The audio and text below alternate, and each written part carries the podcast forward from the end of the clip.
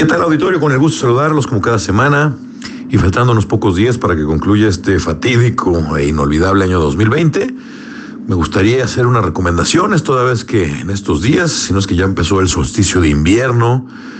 y obviamente sabemos lo que eso significa, se viene la temporada de fríos, se vienen las alergias y las enfermedades estacionales, las de toda la vida, prepandemia, como las gripas, las influencias estacionales. Sin embargo, en esta ocasión se vislumbra que va a ser agravada porque cualquier gripa con síntomas un poquito más fuertes va a ser considerado como COVID, con el gasto y el estrés y la carga al sistema de salud nacional que eso implica. Por lo mismo, se está recomendando el confinamiento, porque en estas fechas, con el cambio de temperatura, lo que se va acostumbrando el cuerpo a la nueva estación, muchos recaen o muchos caen en, gripas y parece ser que se pueden colapsar. Los servicios, vemos casos en otros países del mundo, como en Japón, que tiene las tasas más bajas de mortandad, 18 personas por cada millón de habitantes, y cuando vemos qué es lo que están haciendo esos países, pues obviamente se toman muy en serio el tema del confinamiento y sobre todo están apostándole mucho a los lugares ventilados, a la tecnología para ventilar, porque está comprobado que el virus es aéreo, no viaja en las gotas de saliva, sino que viaja en el aire. Hágame el favor. Y pues se recomienda que para no confundir influencias estacionales y gripas, que también la influencia estacional hay que recordar que en el 2019, antes de la pandemia del COVID, cobró casi 800 mil vidas en el mundo y pues no ha desaparecido, no estamos exentos de que pueda volvernos a dar. Por lo mismo, se recomienda que se guarden. El tema de la economía nos ha preocupado y nos ha afectado muchísimo. Hay mucha incertidumbre. Este año 2020 nos enseñó una nueva forma de ver la vida, de ver el mundo, de replantear nuestros proyectos, nuestras metas. Y creo que en estas fechas es importante hacer esa reflexión de que tenemos que desacelerar un poquito ese consumismo y esa cultura que nos inculcaron de tener como de lugar, de que tener es más importante que el ser o el hacer. Y pues no me quiero poner muy filosófico ni muy romántico con la recomendación. Sin embargo, creo que la vida y la naturaleza nos ha dado esta oportunidad que para muchas familias ha sido fatídica, pero que para todos nos puede servir de reflexión. Y la reflexión precisamente es trabajar tanto más en la solidaridad de entre nosotros mismos, en el apoyo, en el cuidarnos y cuidar a los demás como la, como la comunidad que somos. Y respecto al tema público que no puede faltar, pues darnos cuenta también si las autoridades han estado a la altura o no. Nos cuestan muchísimo, tenemos de los burócratas y de las autoridades mejores pagadas del mundo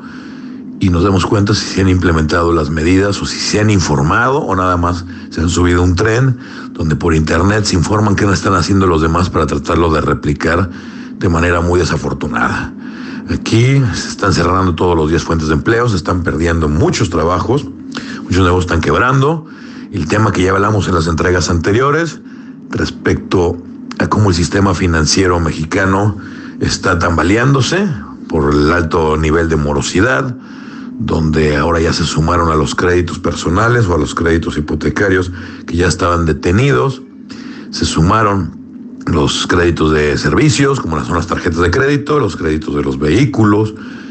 Entonces, creo que se viene una zarandeada muy fuerte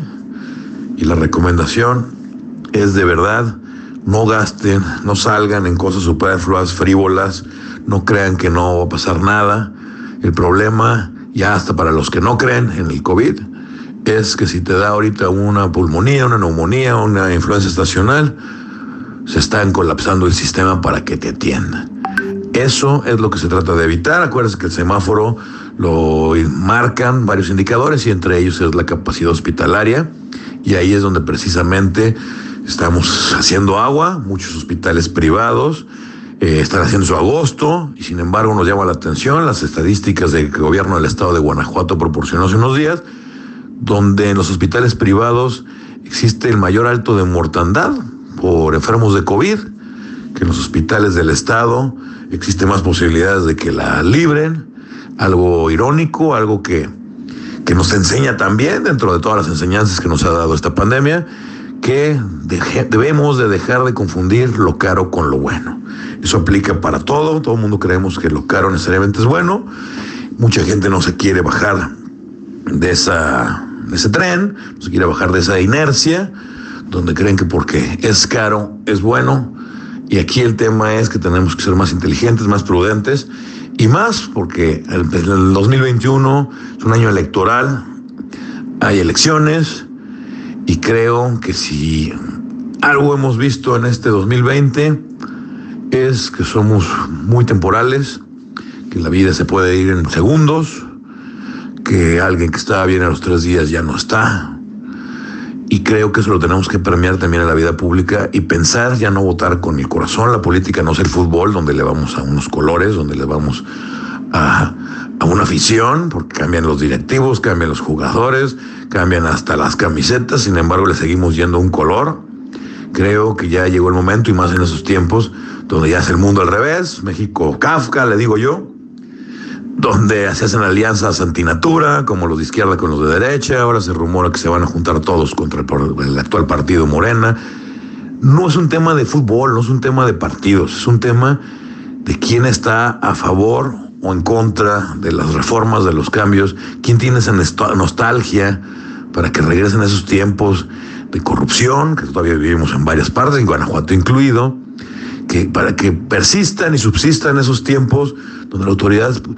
puede hacerse y despacharse con la cuchara grande, donde ven el Estado y el recurso público como si fuera un patrimonio de ellos, como si Dios los hubiera elegido,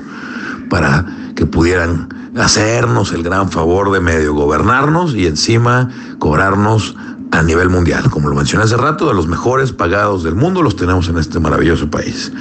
Pero bueno, ya me extendí, les quiero desear feliz Navidad a todos, el auditorio, a todas las personas que durante todo este tiempo nos han venido siguiendo. Y como siempre poniéndome a sus órdenes en la cuenta de Twitter arroba y Plasencia con I latina y con SC, ahí con todo gusto estaremos interactuando. Que tengan feliz Navidad.